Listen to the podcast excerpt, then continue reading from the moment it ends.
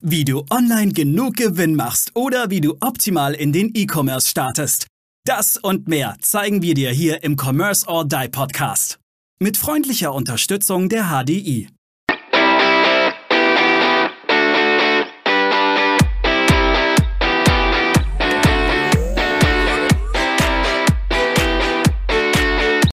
Hallo und herzlich willkommen zu einer neuen Folge hier im Commerce or Die Online Podcast. Und heute haben wir eine sehr spannende und tolle Interviewgästin zu Gast. Sie ja, singt gerne, ja, ähm, haben wir herausgefunden.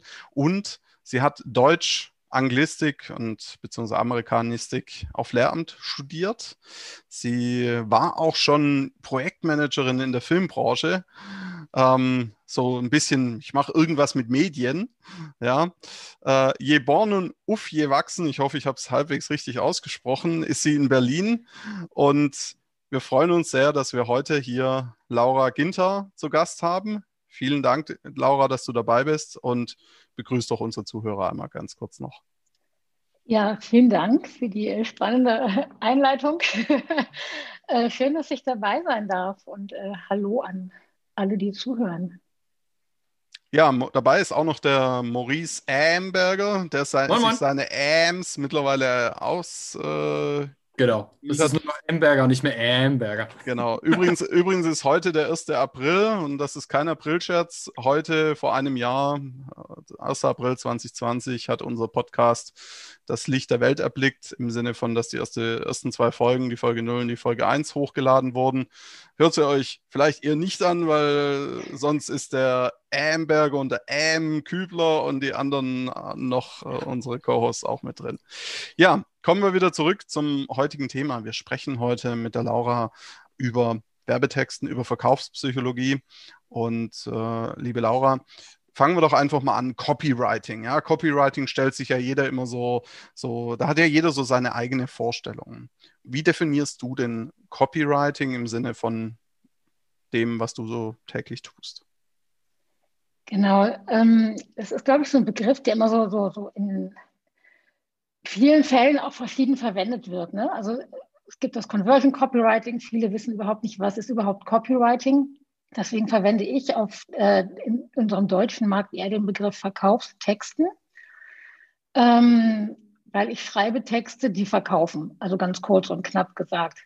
Und Conversion Copywriting, das, was ich eigentlich mache, führt quasi den Leser meiner Texte direkt zum Handeln. So, der Hintergrund ist halt der, dass es, es gibt ja auch Content Writing, da geht es eher darum, ähm, Mehrwerte für den Kunden zu bringen, die interessant sind, die, den, die meinen Kunden vielleicht bei der Stange halten und die den interessieren. Aber Conversion Copywriting führt quasi dazu, dass der Kunde direkt eine Handlung ausführt, also den Call to Action Knopf drückt, den ne, Kopf auf der Kopf, den Knopf, den Knopf auf der Verkaufsseite drückt und ein Verkaufsgespräch äh, anfragt oder im besten Fall direkt ein Produkt kauft.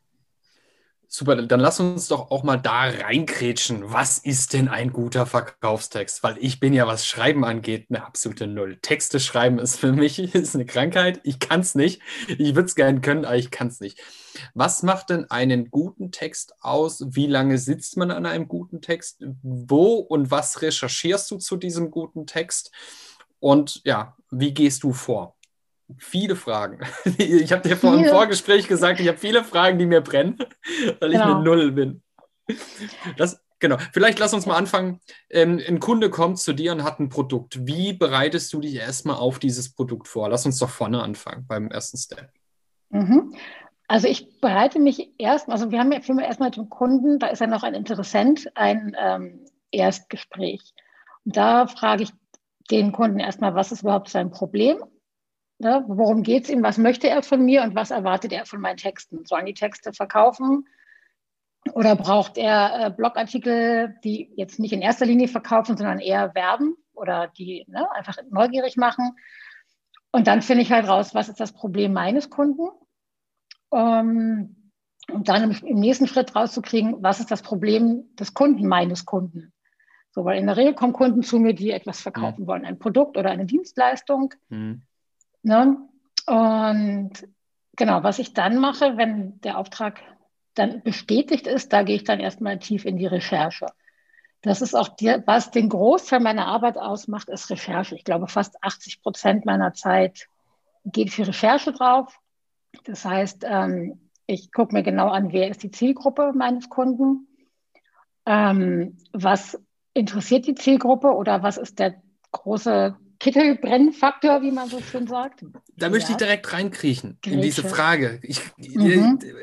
Zielgruppe, der Kunde kennt doch in den wenigsten Fällen seine Zielgruppe wirklich. Also das ist mein, mein Gefühl. Richtig. Viele kennen, haben ein Produkt und sind der Meinung, sie kennen ihre Zielgruppe, aber doch wirklich nur ein Bruchteil kennt seine Zielgruppe wirklich. Wie gehst du da vor? Richtig. Also ich führe wirklich intensive Gespräche mit meinen Kunden und stelle äh, auch Fragen, die, glaube ich, vorher noch kaum jemand gestellt hat.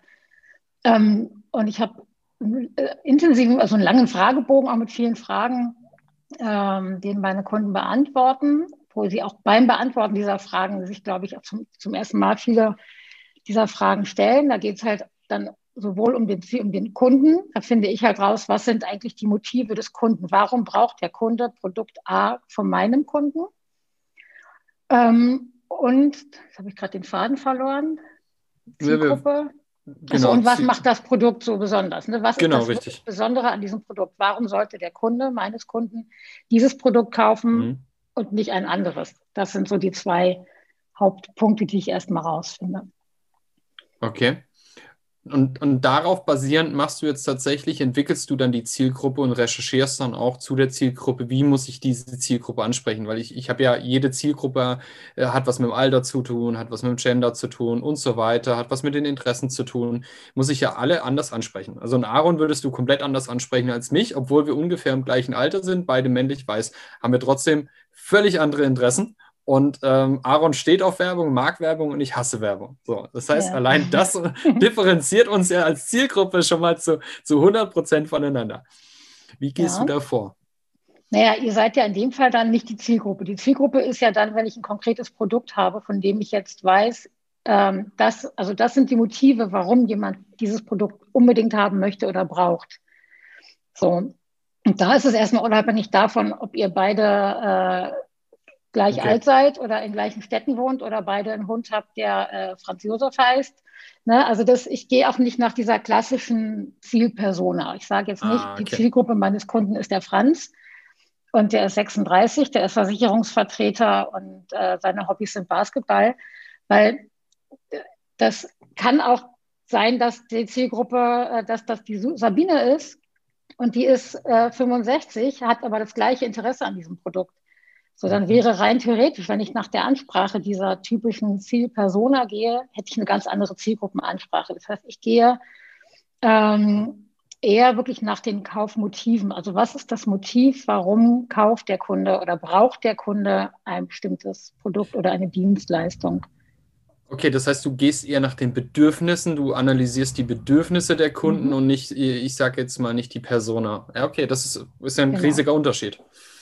Okay. Kurz einfach reingegrätscht und reingefragt. Natürlich sollst du jetzt da keine, keine Betriebsgeheimnisse verraten, aber wie finde ich denn raus, welches das eigentliche Motiv meiner Zielgruppe ist oder die Motive? Wie, wie kann ich da vorgehen? Vielleicht kurz ein paar Tipps, wenn du magst. Ja, also ich habe das Glück, dass viele meiner Kunden tatsächlich aus dem Marketingbereich kommen und sich schon intensiv mit ihrer Zielgruppe beschäftigt haben. Dadurch habe ich auch Kunden, die die Zielgruppe schon recht gut kennen bei Kunden, die das nicht wissen, da gehe ich Tatsache sehr in die Tiefe und frage ganz, ganz viel Fragen, die der Kunde selber häufig noch nicht weiß. Da überlegt mein Kunde dann auch viel und recherchiert. Wenn ich jetzt ganz unsicher bin, und das würde ich, glaube ich, eh jedem empfehlen, auch wenn man, auch wenn der Kunde denkt, er kennt seine Zielgruppe, dann einfach mal eine Umfrage zu machen. Was ist der Grund, weswegen kaufst du mein Produkt? Wenn ich jetzt ein, wenn ich einen Holztisch, eine Aktentasche sagt man immer mal eine Aktentasche. Ich verkaufe eine Aktentasche und ich möchte mal wissen, weswegen kauft jemand meine Aktentasche? Ist das Motiv dahinter, weil das eine total hippe Tasche ist und ich damit irgendwie der coolste äh, Hippie vom Prenzlauer Berg bin? Ne? Oder ist es eine Tasche, die super qualitativ hochwertig ist, aus echtem Leder, die aber sich nicht jeder leisten kann? Dann hat der Kunde, der diese Tasche kaufen möchte, ein ganz anderes Motiv. Ne? Oder ist es eine Tasche, mit der ich einfach die, die tollste bin und keiner hat so eine schöne Tasche wie ich. Also das ist, da kann man einfach Umfragen machen und rauskriegen, was verbirgt sich hinter den Motiven einer Zielgruppe. Das ist, würde ich eh jedem generell empfehlen, auch regelmäßig nochmal abzufragen, was ist das Motiv hinter dem Kaufmotiv und mhm. was möchte ich damit erreichen oder bewirken. Okay, das heißt, wir wissen jetzt erstmal, wie gehst du vor, wie analysierst du die Zielgruppe und was womit catche ich die Zielgruppe? Das mhm. ist ja jetzt mal, jetzt haben wir ja eigentlich schon fast 80 Prozent deiner Analyse, ja, oder ich sag mal 60 Prozent deiner Analysefähigkeiten, Fertigkeiten wahrscheinlich schon voll im Einsatz, oder? Und jetzt die nächste ist ja jetzt wahrscheinlich, wie springt diese Zielgruppe jetzt, äh, die ich jetzt analysiert habe, darauf an? Das wird jetzt der nächste Teil sein, den du recherchieren musst. Genau, also was ich mache, ich Tatsache gehe ich sehr, sehr viel in die Recherche vorher. Also erst geht es um die Zielgruppe, dann geht es aber auch genau, was treibt die Zielgruppe um. Ich gucke zum Beispiel, weiß ich nicht, Amazon-Rezensionen. Ne? Wenn ich jetzt sehe, es ist ein vergleichbares Produkt, dann gucke ich mir, was, was schreiben die Leute? Was sind deren Probleme? Was finden sie gut oder nicht so gut? Oder ich gucke mir natürlich die Seiten von den Mitbewerbern meiner Kunden an, um zu gucken, was hat, was deren Produkt so besonders, um vergleichen zu können, was macht das Produkt meines Kunden so einzigartig. Ne? Also es ist ganz viel ähm, Internetrecherche, die ja heutzutage zum Glück gar kein Problem mehr ist. Ne? Also kann ja die Mitbewerber sehr gut äh, durchleuchten und abchecken, die einen aber auch. Die einen aber auch. Die einen aber die auch. Einen auch. auch. Richtig. Ja, aber das ist gut, weil so kann jeder ja auch seine Nische hervorheben oder herausarbeiten, mhm. was macht ihn so besonders. Weil wenn Kunde A zum Beispiel gerne zu mir kommt, weil ich dies oder jenes besonders gut kann, dann geht Kunde B vielleicht lieber zu jemand anderem, der woanders seine Stärken hat. Ne? Das ist, das kann ich auch gezielt ja ansprechen. Ich kann ja auch durch meine Zielgruppenansprache beispielsweise auch ganz gezielt äh, Kunden äh, für mich gewinnen, die ich möchte, aber ich kann auch gezielt Kunden ausschließen, die ich nicht möchte. Ja, so, das, wenn ich jetzt halt sage, ich möchte nur wirklich Umsätze haben, die einfach richtig Gas geben wollen, dann schreibe ich, hey, nur für echte Macher, bist du einer von denen. Mhm. Ja, oder wenn ich jetzt weiß, mir geht es eher um, um Menschen, die ein bisschen zurückhaltend sind und ruhig sind, dann spreche ich die halt anders an und ganz gezielt an. Da wird sich der echte Macher aber nicht drauf melden. Mhm, okay, das ist wieder spannend. Ja, siehst du, aber das ist so, so ein kleines Wording für echte Macher, ne? Und schon tust du eine gewisse Zielgruppe triggern. Und Ja, das ist genau, jetzt, jetzt sind wir ja schon in der Psychologie, äh, ja. die ich, glaube ich, dein, dein größtes Know-how ausmacht. Äh, vielleicht hast du da ein paar Tipps oder einfach mal so ein bisschen Verständnis. Wie gehst du dann davor? Hast du einfach ein festes Repertoire im Kopf, wo du genau weißt, welche Zielgruppe möchte ich und mit welchen Wörtern trigger ich diese Zielgruppe? Oder musst du das auch jedes Mal neu quasi für dich auch definieren und auch wieder neu recherchieren? Hm, ich recherchiere tatsächlich immer noch viel. So. Ähm, einfach weil ich auch manchmal denke, immer die gleichen Wörter geben mir, äh, ne, das, fällt, aber das geht ja nur mir so, weil ich, ich sitze in meiner persönlichen Blase und nutze natürlich auch immer viele die gleichen Wörter.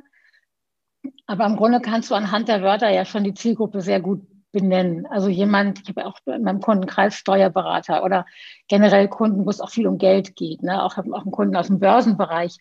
Da weiß ich, dass ich diese Kunden meiner Kunden anders anspreche, weil da geht es auch eher um Zahlen, Daten, Fakten. Oder da habe ich eher eine Sprache, die diese weg von Ne? Ich möchte nicht mehr oder du möchtest nicht mehr dies oder das. Ne? Wenn ich jetzt zum Beispiel den echten Macher anspreche, den interessiert nicht der Weg oder die Lösung, sondern äh, der, den interessiert nicht der Weg, der interessiert nur die Lösung. Der will nur wissen, okay, was habe ich davon, wann können wir anfangen, was kostet mich das? Hm. Da rede ich ganz anders, als wenn ich jetzt mit einer keine Ahnung, Gruppencoaching-Zielgruppe spreche, wo es dann eher darum geht, äh, wirklich einzeln genau auch zu erklären, was sind die Lösungen, was sind die Wege oder Zahlen, Daten, Fakten aufzulegen. Das, das kann man schon ganz gut ähm, in den Motivfeldern auch erkennen und da verwende ich auch die entsprechenden Formulierungen und Worte. Ähm, ja, Genau, habe ich jetzt einen Faden verloren oder war das die Frage? Das war genau die Frage. War genau, so. genau die, alles, alles gut, äh, Laura, das ist äh, super spannend. Also du merkst, äh, du triggerst mich auch und ich habe ganz, ganz viele Fragen, habe ich dir im Vorfeld gesagt. Ja. Aber ich lasse mal Aaron wieder zu Wort kommen. Ja. ist ja kein Dialog. Äh, vielleicht, vielleicht treten wir, sagen wir nochmal einen Schritt zurück für diejenigen, die sich im Marketing noch nicht so gut auskennen. Warum ist es denn überhaupt wichtig, gute Texte zu haben? auf seine, in seinem Online-Shop, abgestimmt auf die Motive, auf seiner Webseite, auf der Landingpage, abgestimmt auf die Motive der Zielgruppe. Warum ist das überhaupt wichtig? Mhm. Ähm, es ist dafür wichtig, dass ich oder mein Kunde, dass derjenige halt sein Produkt oder seine Dienstleistung verkaufen kann. Weil häufig ist es so, ähm, dass, dass die Kunden unglaublich gute Produkte haben oder wirklich tolle Dienstleistungen anbieten, super ausgebildet sind im Coaching-Bereich, aber keine Kunden gewinnen.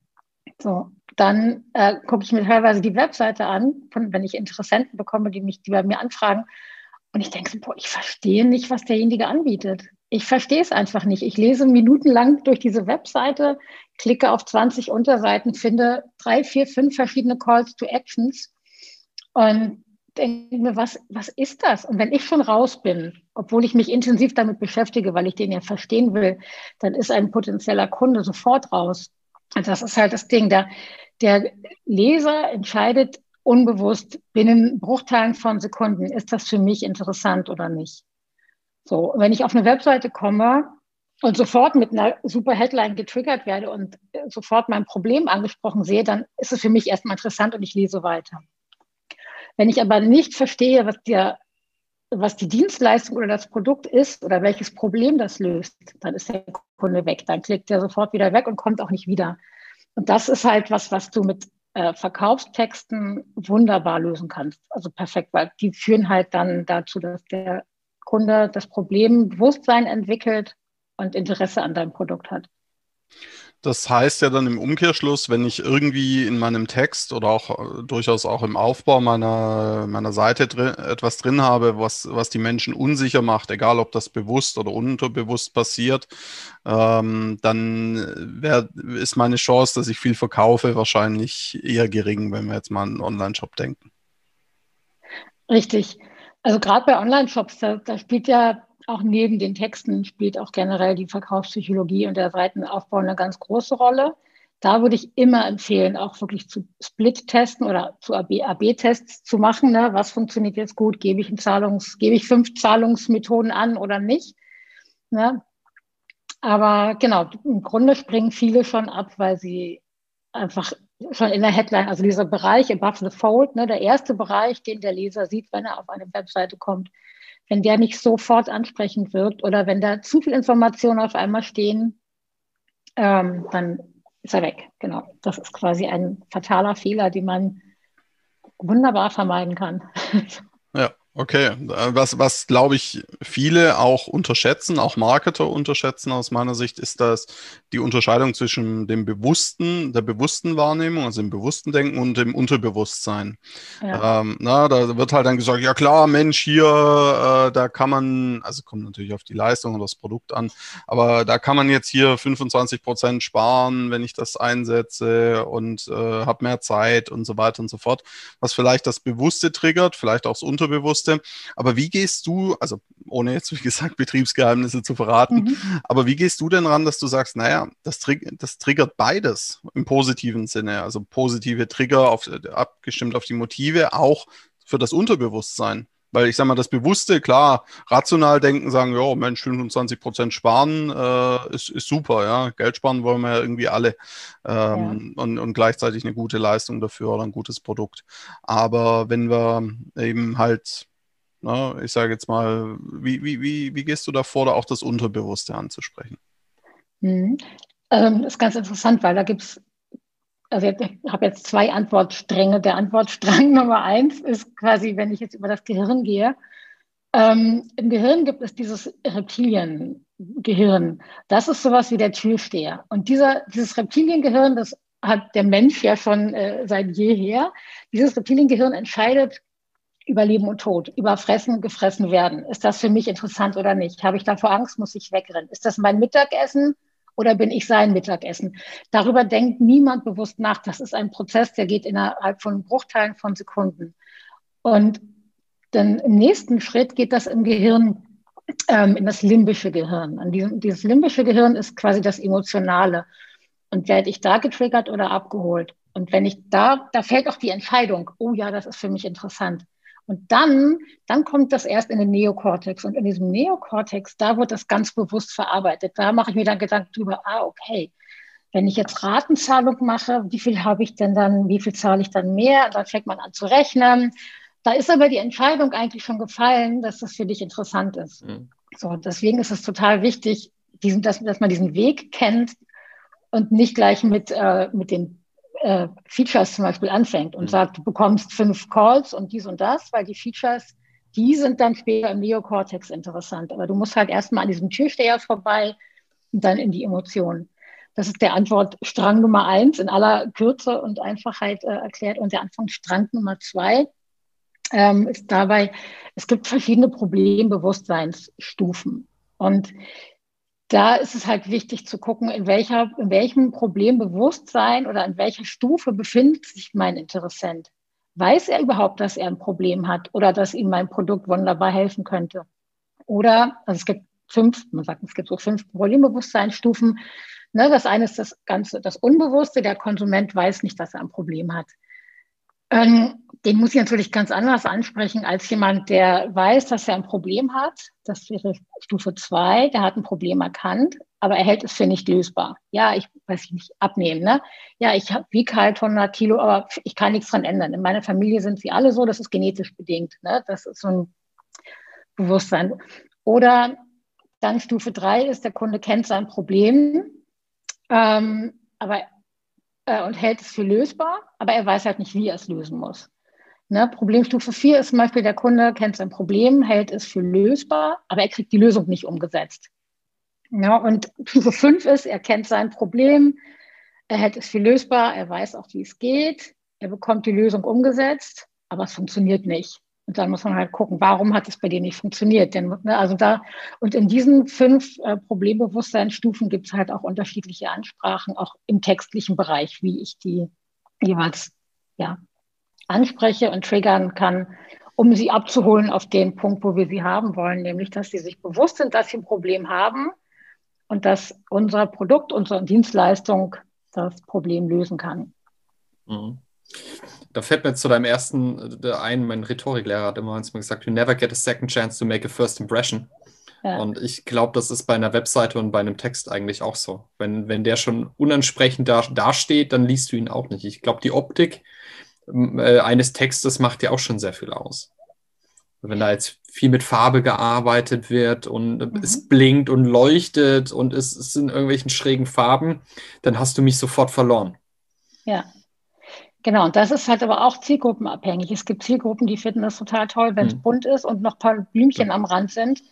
Klar. Ne? und dann gibt es welche, die wollen einfach nur einen ganz knallharten Text. Und das ist halt zum Beispiel auch ein ganz wichtiger Punkt im Copywriting, ist, dass, dass man ein, ein, dass der Text lesbar ist, weil kaum jemand nimmt sich heute, wo das Internet überquillt vor Webseiten und Texten, die Zeit und liest wirklich den kompletten Text, sondern im ersten Augenblick, wenn jemand was, eine Lösung für sein Problem sucht, hat er vielleicht 20 Tabs offen, die er dann beim Googlen gefunden hat und geht überall mal kurz drüber, über alle der, über jede Seite. Ne?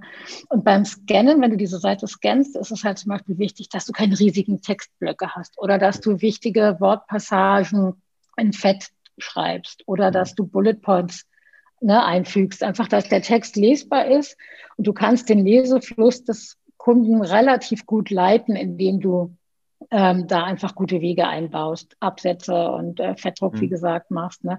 Oder auch mal ein Emoji an die richtige Stelle, weil da geht das Auge dann hin. Mhm. Ja, das mhm. ist, ja, das ist ja auch sowas, ne? Du nimmst ja auch ein Bild, wo du mit einem, wo jemand ist, der mit dem Finger wohin zeigt und dann gucken die Leute automatisch dahin und dann willst du ja sie da auch dementsprechend hinleiten. Also du kannst ja auch mit so optischen Themen ähm, noch ein bisschen was machen. Genau. Jetzt hast du ja eigentlich alles recherchiert und jetzt geht es ja an deine Hauptarbeit ja. schreiben. Ja. Erklär mir doch mal ein bisschen, was muss ich denn beachten? Ich bin wirklich eine Flasche, was das Texte anschreiben mhm. angeht. Welche Tipps hättest du für mich, um zu sagen, das hilft dir, wenn du Texte schreibst? Mm, Im Grunde ist, also das, das eigentliche Conversion Copywriting ist kein kreativer Schreibprozess. Dazu muss man jetzt nicht Germanistik studiert haben und super verschachtelte Sätze schreiben. Vielleicht noch kurz ausholen. In der Schule oder so ne, hat man immer gelernt, es gibt so die Sprechsprache und es gibt die geschriebene Sprache. Und die geschriebene Sprache, die war dann mit einem eingeschobenen Nebensatz und besonders verschachtelt und keine Wortwiederholungen und besonders schöne, blumige Adjektive. Nur das, und so hat man, glaube ich, früher auch verkauft. Es gab auch, da gab es halt das Verkaufsgespräch, das, ne, wo, der, wo man miteinander gesprochen hat. Und dann gab es noch vielleicht eine Produktbroschüre, die man verschickt hat von der Bank. Die war dann natürlich auch ganz anders geschrieben. Jetzt durchs Internet und dadurch, dass jetzt quasi ja jeder irgendeinen Online-Auftritt hat und jetzt durch, die, durch das letzte Jahr äh, der Corona-Zeit auch nochmal verstärkt viele kleine Läden online gehen, die vorher vielleicht nur offline aktiv waren, ähm, wird es auch immer wichtiger, dass man das, äh, dass man diese, diese ja, Kunst ist jetzt das falsche Wort, ein anderes Wort, dass man dieses Handwerk beherrscht. Handwerk trifft ganz gut. Handwerk trifft gut, ja, definitiv. Ne, weil im Grunde ist es auch kein, also nichts, wo du jetzt sonderlich kreativ bist oder sein musst, sondern es ist ein Handwerk, wo ich zum Beispiel anhand von ähm, bestimmten Formeln mir auch überlege, wie kann ich jetzt diesen Text schreiben. Also ich habe nach meiner Recherche schreibe ich quasi erstmal alles runter, was ich so habe. Ich habe mir Sachen reinkopiert in meinen Text und dann gehe ich eigentlich an den Aufbau, an die Struktur. Dann überlege ich für dieses Produkt, das ist die Zielgruppe. Äh, ich empfehle eine kurze Webseite oder ich empfehle eine lange äh, Landingpage, weil das ist eine Zielgruppe, die will ganz viel Information haben oder das Produkt ist Tatsache erklärungsbedürftiger. Ähm, und dann geht es Tatsache darum, die, also nach der Recherche mache ich dann quasi eine, Struktur. Ich überlege mir, welche Verkaufstexterformel würde ich jetzt hier verwenden. Und dann setze ich die quasi einfach äh, schon mal zusammen aus, also die Strukturteile. Und dann fange ich an zu schreiben. Äh, und wenn das fertig ist, dann gehe ich es nochmal durch, passe das nochmal an und dann ist es eigentlich auch fertig. Also das Schreiben selber ist halt Sache der kleinste Teil. Äh, ja, also im Grunde ist es ein Handwerk, was jeder kann. Auch du, Maurice. wenn du, ja, aber, du, aber ich, ne? ich, ich glaube, ich habe das Wichtigste, was ich jetzt daraus gelernt habe, wenn es ums Texte schreiben geht, ist die Vorrecherche, was machen andere, die gut sind, um sich daraus Ableitungen zu erstellen. Das ist das, was ich jetzt ein bisschen für mich mitgenommen habe. Wenn ich schlecht bin, Texte zu schreiben, gucke ich, was machen andere und versuche das eben ein bisschen nachzuahmen, aber vielleicht in meiner Sprache auszudrücken. Zielgruppengerecht. Klar, genau. Zielgruppengerecht ist ja immer das, das die, die Königsdisziplin, also der Kunde steht im Fokus. Wichtig auch beim Schreiben, dass du nicht aus deiner Sicht schreibst. Ich sehe immer noch so viele Webseiten, wo ja, Leute schreiben, bei uns steht der Kunde im Mittelpunkt. Das ist doch klar. Ich will doch nirgendwo hingehen, wo der Kunde nicht im Mittelpunkt steht. Ne? So, also das sind so, oder wir sind ein 100 Jahre alter Familienbetrieb und ähm, keine Ahnung, Stahlverarbeitung äh, können wir echt gut. Also diese, diese typischen Floskeln, ne? da mhm. geht es halt nicht darum, wer, wer bist du, sondern welches Problem löst du für mich. Mhm. Na, und das ist im Grunde, klar, wenn man dann noch besonders schön schreiben kann und sich ausdrucken kann, ist, glaube ich, ein kleiner Bonus. Aber das Haupthandwerk ist eher wirklich die Psychologie dahinter zu verstehen, gut zu recherchieren, die Zielgruppe zu kennen und dann entsprechend ja, die Zielgruppe anzusprechen und äh, zu schreiben, was für ein Problem löst du. Auch die Frage ist halt auch nicht nur, was ist das Problem, sondern was ist das Problem hinter dem Problem. Ne? Der Kunde möchte mehr Geld. Ja, aber warum möchte der denn mehr Geld? Ne? Ist er, hat er vielleicht Existenz, Existenzängste? Spielt er gerade mit dem Gedanken, sich eine neue Wohnung zu suchen, weil er seine Miete nicht mehr zahlen kann? Oder geht er abends nicht mehr ins Kino? Gut, jetzt momentan eh nicht, aber irgendwann hoffentlich wieder, weil er kein Geld hat. Oder ist es ein Luxusproblem, dass er überlegt, oh Mist, diesmal kann ich nicht First fliegen, ich kann nur Business fliegen. Ne? Das sind ganz andere Zielgruppenansprache, aber das Problem ist das gleiche, zu wenig Geld. So, das ist diese Recherche halt, die dahinter ansteht. Und wenn du das hast, dann, also wenn du eine Lösung für das Problem deines Kunden hast, dann ist das andere nur noch Handwerk, das so aufzuschreiben, dass der Kunde das versteht. Hm, okay, verstanden. Jetzt, jetzt gibt es ja, sage ich mal, im Verkaufsgespräch, telefonisch, Videokonferenz oder vielleicht auch irgendwann mal wieder live vor Ort, ähm, gibt es ja so diese Klassiker Ein- und Vorwände. Ne? Der Kunde findet zwar grundsätzlich gut, aber ja, ich habe schon Lieferanten, muss noch meine Frau, mein Goldfisch und sonst wen fragen. Ja.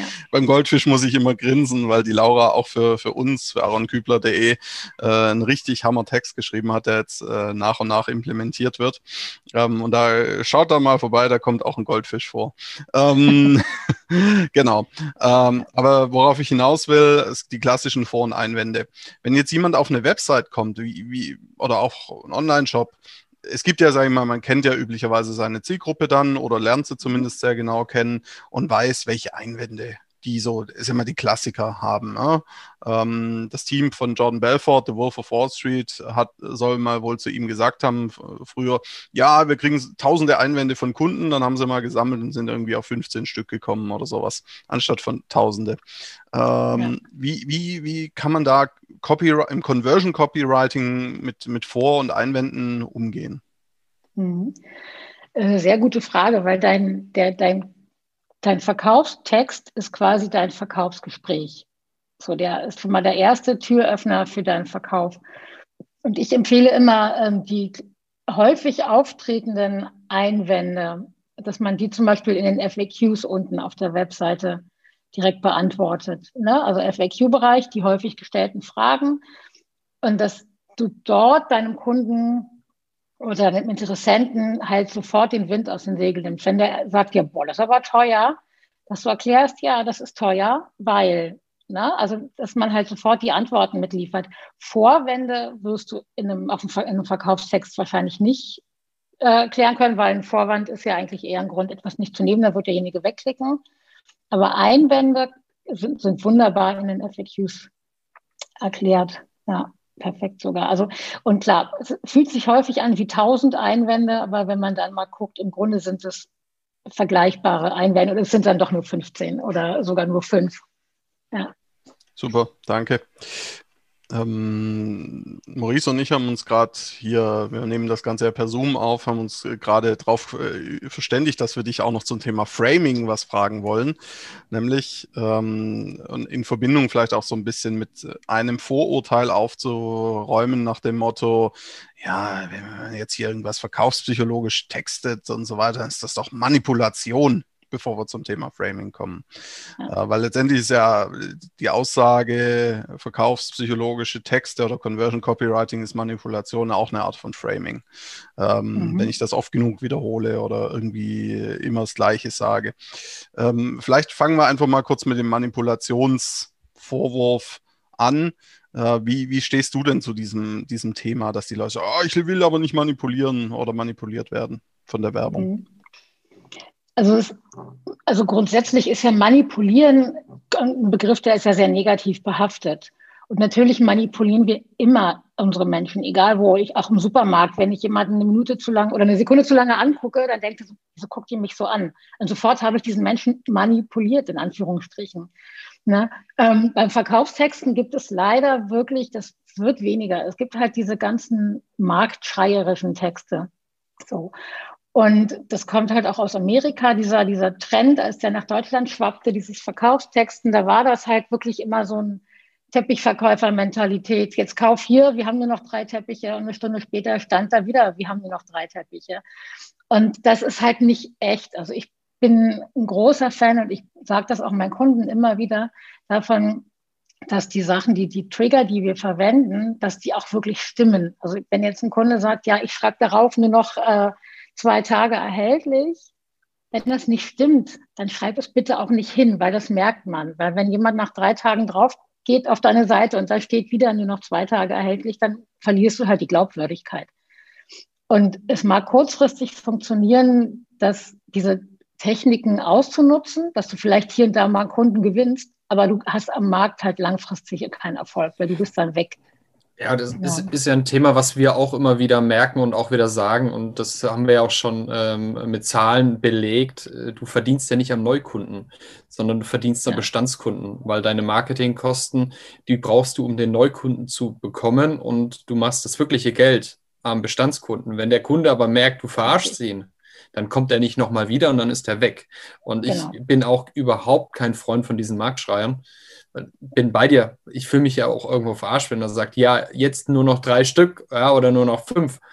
Diese Facebook-Schreier da, die dann sagen, sie haben schon in kürzester Zeit zehn, äh, eine Million Euro Umsatz gemacht. Und ja. da, da klicke ich sofort weg. Ja, und ganz genau wichtig, weiß. sie zeigen dir, wie du 1443 Euro und 10 Cent am Tag verdienen Genau, kannst, richtig. Ohne dass du was dafür tun musst. Ja, das, ja. Ist, das ist hervorragend. Dann könnten das ja alle machen und dann müsste niemand mehr arbeiten. Also bin ich, sehe ich ganz genauso, Laura. Äh, aber ich denke, Authentizität, Authentizität ist doch eigentlich hier das, das Schlagwort Superwort. Das ist so schön kompliziert. ähm, aber ich glaube, es ist doch eigentlich das, um meine Kunden auch dauerhaft zu kriegen, muss ich doch wirklich authentisch sein und muss doch auch wirklich Vertrauen aufbauen. Ich, ist es, für mich ist es persönlich immer wichtig, äh, vertrauenswürdig zu sein in, dem, in diesem Thema. Kann ich das mit Texten auch? Ja, gerade mit Texten. Also, weil du kannst, also Authentizität, gut, ist mittlerweile eher auch so ein Buzzword und ich sehe auf LinkedIn ständig dieses so, authentisch sein ist ja irgendwie out, aber nein, es ist nicht out. Es ist wichtig, dass man authentisch ist, aber was heißt authentisch? Ne? Ähm, natürlich, wenn jetzt, also ich finde, es muss halt authentisch heißt, es muss zur Branche passen, es muss zu meinem Geschäft passen und es muss zu mir passen, aber sowohl als Kunde, aber auch aus der Sicht des desjenigen, der schreibt. Ich kann jetzt nicht einen Verkaufstext für einen Kunden von mir schreiben, der sich anhört wie äh, ein warmer Frühlingsregen, aber der Kunde ist irgendwie so ein totaler Tollpatsch ähm, und lernt dann seine Kunden kennen seine Kunden denken so, hey, du bist ja ganz anders als das, was hier steht. Also das es muss schon irgendwie Hand in Hand gehen. Ja. Ähm, und von daher, klar, also Vertrauen, finde ich, ist das Aller, Allerwichtigste und das schaffe ich ja durch Verkaufstexte, weil ich baue das Vertrauen bei meinen Kunden auf. Ich zeige auch meinen Kunden oder den Kunden meiner, also ne, meinen Kunden, damit meine ich jetzt quasi immer den Kunden meiner Kunden. Ja, ähm, du kannst das Vertrauen ja auch aufbauen durch äh, Testimonials. Das müssen halt echte Testimonials sein. Es bringt nichts, wenn du 50.000 Testimonials hast oder 20.000 Amazon-Bewertungen, die sich alle gleich anhören, wo du weißt, die sind gekauft. Aber wenn du echte Kunden hast mit echten Testimonials, die begeistert sind, baust du halt auch schon Vertrauen auf, weil die anderen sehen, oh, es funktioniert. Und ne, das ist, und das kannst du mit Verkaufstexten. Und wenn du vor allem diese Texte eben nicht marktschreierisch äh, anwendest, sondern wirklich den Kunden quasi langsam dahin führst, dass er sagt, ja, stimmt, das Ding, Produkt, Dienstleistung löst mein Problem, dann hast du damit äh, ja, einen großen Mehrwert erreicht. Klingt super. Aber Aaron, lass uns doch mal über Framing sprechen. Gute Idee. Also ja, Fra Framing, sage ich mal, lässt sich, lässt sich ja entsprechend einsetzen. Da gibt es ja auch in, in, Spielfilmen die besten äh, Beispiele dazu, wie Framing auch eingesetzt wird. Na, also natürlich dann in der Schauspielerei und na, man zeigt irgendwie einem, mit dem man eine Wette macht oder sowas, den ganzen Tag irgendwelche Zahlen und lässt ihn dann irgendeinen Footballspieler mit der Rückennummer aussetzen. Äh, ich weiß den Film gerade nicht mehr, aber da wirst du, na, also, hat den ganzen Tag die Nummer 55 gesehen und und äh, auf, guckt dann von der Loge aufs Spielfeld runter und äh, ist so geframed, äh, weil er den ganzen Tag unterbewusst die 55 gesehen hat und wählt die Nummer 55 aus und diejenigen, die mit ihm gewettet haben, die ihn da beeinflusst haben, äh, gewinnen dann die Wette und verdienen viel Geld damit. Ähm, abgesehen davon, dass sowas vielleicht nicht ganz ethisch korrekt ist, äh, sowas zu machen, ja. Ähm, aber wie, wie lässt sich Framing aus deiner Sicht äh, in der Verkaufspsychologie beziehungsweise auch in den Texten sinnvoll einsetzen, sodass es trotzdem auch ethisch gut funktioniert? Genau, also grundsätzlich ist das schon sehr wichtig. Natürlich nicht im äh, manipulativen Sinne, wobei das auch lustig ist, wenn man als äh, Freunde dann irgendwie eine Wette gewinnt, die Nummer 55 äh, vorher gesagt hat. Mhm. Grundsätzlich ist es halt wichtig, dass du die Zielgruppe genau äh, beschreibst und dass die Zielgruppe sich auch wiederfindet in dem, was du sagst. Wenn ich jetzt zum Beispiel eine Dienstleistung anbiete, die nur für, äh, keine Ahnung, äh, Frauen in Führungspositionen in der Stahlindustrie ist, dann muss ich die halt auch gezielt so ansprechen. Und dann ist es auch wichtig, dass ich die aber auch so anspreche, wie sie selber sich sehen, wie sie sich selber auch bezeichnet. Also wie nennt sich die Zielgruppe selber? Das kann man ja im Internet auch viel rauskriegen oder auch in Facebook-Gruppen und gucken und die Zielgruppe genauso ansprechen. Oder zum Beispiel ne, auch beim, weiß gar nicht, andere Beispiele, ähm, wenn es darum geht, Newsletter-Anmeldungen zu machen, dass, dass ich nicht schreibe, hier werde mein Newsletter-Abonnent, ne, sondern dass ich schreibe, werde Mitglied im äh, Copywriting VIP Club. So, ne? Dann bekommst du das. Also ich kann das, ich kann die Sachen so framen, dass sie ähm, deutlich spannender klingen, als sie es, vor, als es vorher klingen, aber genau das Gleiche meinen. So. Super. Dann hat jeder Gast bei uns, muss am Ende die drei goldenen Regeln. Das ist, äh, wenn du schon mal das gehört hast, was einfach nochmal das ganze Gespräch in drei Punkten zusammengefasst, die du unseren Hörer, Hörerinnen mitgeben möchtest, mhm. was sie beachten müssen beim Thema Schreiben. Gute okay. Texte schreiben. Ja, also das Wichtigste, Punkt Nummer eins, ist äh, die Recherche. Also wirklich eine fundierte Recherche. Wer ist der Kunde? Wen spreche ich an? Äh, was ist das Problem? Und auch ein Produkt- oder Dienstleistungsprofil. Also welche Lösung hat, äh, biete ich? Ähm, Punkt 2. Warte mal, ich, aber ich glaube, ich würde da auch noch ganz wichtig unterstreichen bei Punkt 1, mach das zu 80 Prozent deiner Zeit. Also bei, beim Texte schreiben, ich glaube, das mhm. ist auch ganz wichtig, oder? Dass man sich auch die wirklich den größten Teil seiner Zeit mitnimmt. Grundsätzlich ja. Das kommt natürlich darauf an, ob es jetzt auch ein neues Projekt ist oder nicht. Wenn ich jetzt einen Kunden habe, wo ich den Kunden kenne, wo ich das Produkt kenne und nur ein Update schreibe, da fällt der Rechercheaufwand dann im mhm. nächsten Schritt natürlich weg. Aber das ist auf jeden Fall immer, immer, immer die Vorarbeit, wenn ich, egal was, ob ich ein neues Produkt auf den Markt bringe oder wenn ich glaube, ich habe eine, will die Zielgruppe etwas ändern, na, dann ist das super elementar. Genau. Okay. Punkt zwei, auch immer zu überlegen, vom, aus Kundensicht dieser What's in it for me? Also was habe ich davon, wenn ich dein Produkt kaufe? Ne? Oder ähm, ein Freund von mir, der sagt immer, war Brimi da? Was bringt mir das? Liebe Grüße an Martin an der Stelle, wenn er das hört. Genau, war Brimi da, finde ich, klingt irgendwie schöner als What's in it for me. Ähm, und Punkt drei könnte sein oder ist, muss ich mal ganz kurz überlegen. Ich würde sagen, das ist die wirklich klare, zielgruppenfokussierte Ansprache, die den Kunden in den Fokus stellt und ja, keine überladenen Sätze so schreiben, wie man spricht. Natürlich mit Punkt und äh, Absätzen. Die Texte übersichtlich gestalten und den Lesefluss auf der Seite, ne, die, den Lesefluss des Lesers einfach äh, gut zu lenken, dass der sich nicht verliert. Super. Ähm, ich glaube, ich spreche im Namen von Arne und Laura. Herzlichen Dank. Das war super spannend. Ich durfte ganz viele meiner Fragen heute loswerden, die mir schon lange auf den Herzen gebrannt haben, weil ich zu diesem Thema wirklich keine Erfahrung habe. Danke, dass du dabei warst. Ähm, hat uns wirklich sehr, sehr viel Spaß gemacht. Ähm, mir vor allem und ich glaube Aaron auch. Wir haben viel gelernt. Das war ein schöner Deep Dive auch mal wieder in, in, in, ein Thema, das wir auch noch so noch gar nicht beleuchtet haben hier im Podcast. Das erste Mal über das Thema Texte.